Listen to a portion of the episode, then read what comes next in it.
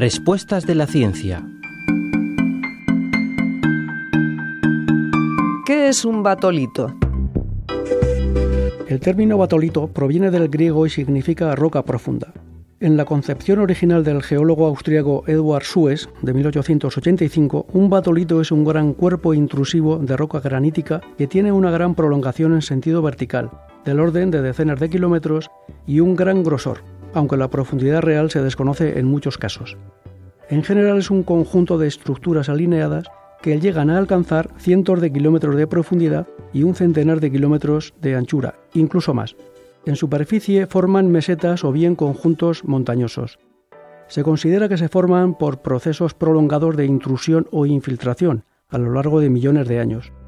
Pueden constituir el núcleo de sistemas montañosos plegados o volcánicos, y las rocas graníticas afloran en superficie solo cuando la erosión ha removido la capa superior.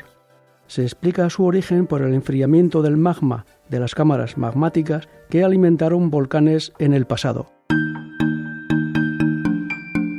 Julio López Davalillo, profesor de Geografía en la UNED. Radio 5 Todo Noticias.